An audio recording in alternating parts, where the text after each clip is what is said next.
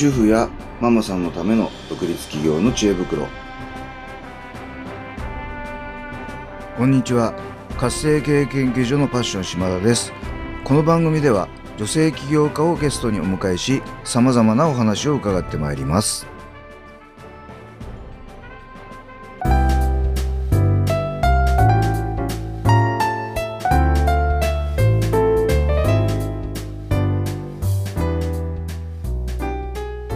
んこんにちは。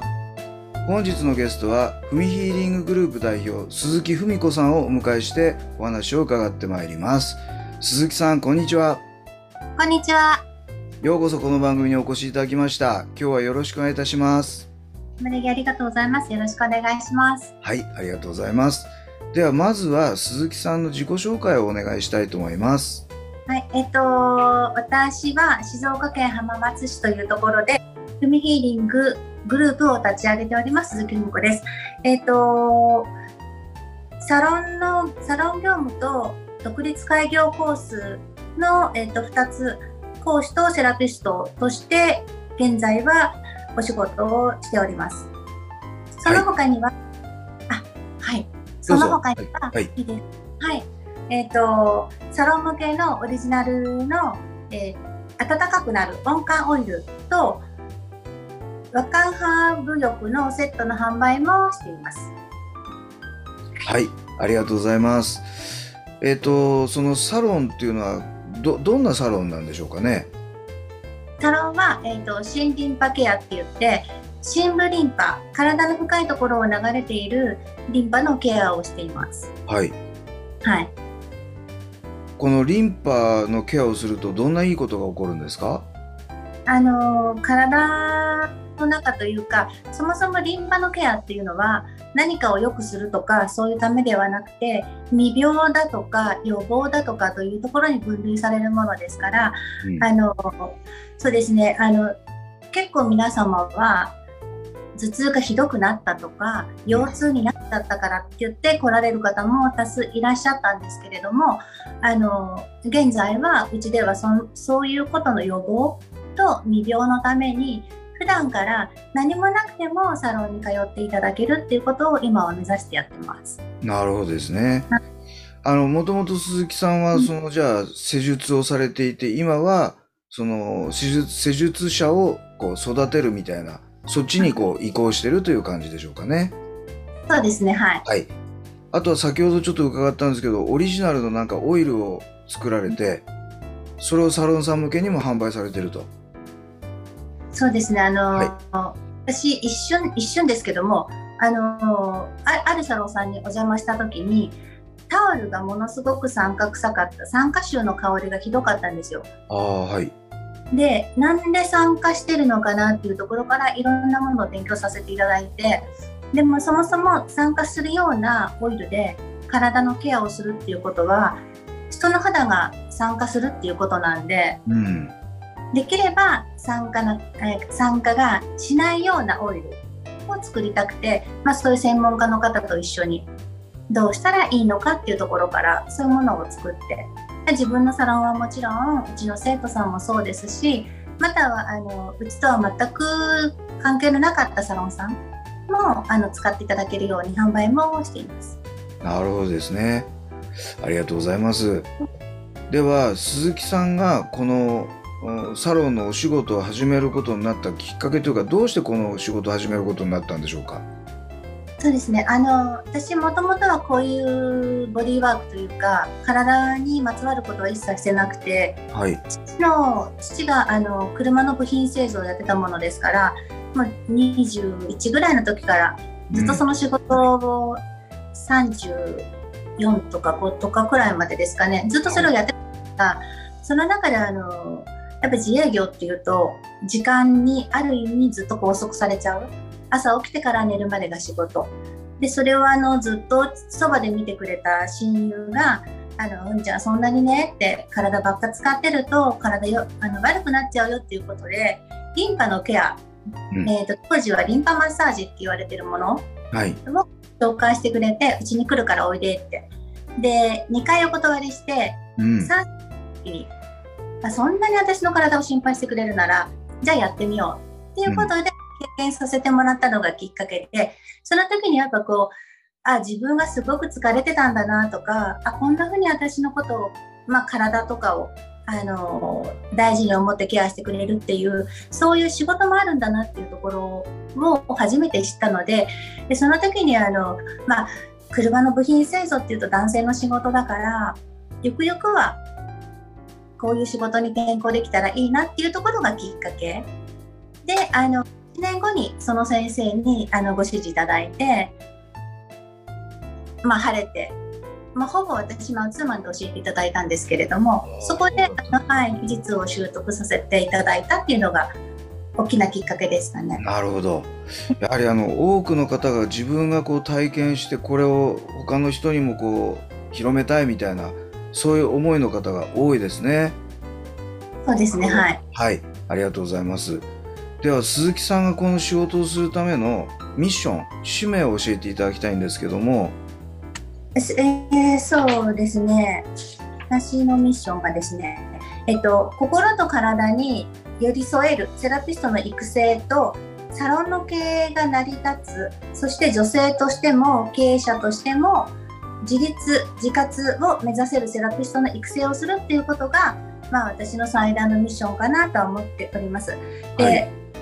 その際にはやはりあの一人一人が持つ世界観ですとか長所ですとかそういうものをあの最大限に活かせる、まあ、そういうセラピストを輩出輩出をしていくっていうことも、まあ、そこにつながるのかなっていうふうには思っております。素晴らしいですね。はい。ができること。要は女性がもっともっと活躍してほしいと。自分の人生も仕事も楽しんでほしいと、そういう思いっていうことかなんですかね。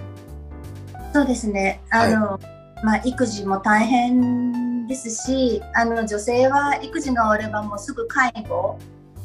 の世界に入っていかないといけなくなってしまうんですけどもそんな中でもやっぱその自分っていうものを忘れない。自分はここに生きているんだっていうものもやはりそれは社会との関わりだと思ってますのでそれをあの少しねごめんなさいちょっといいですか、ね、大丈夫ですよ。はい、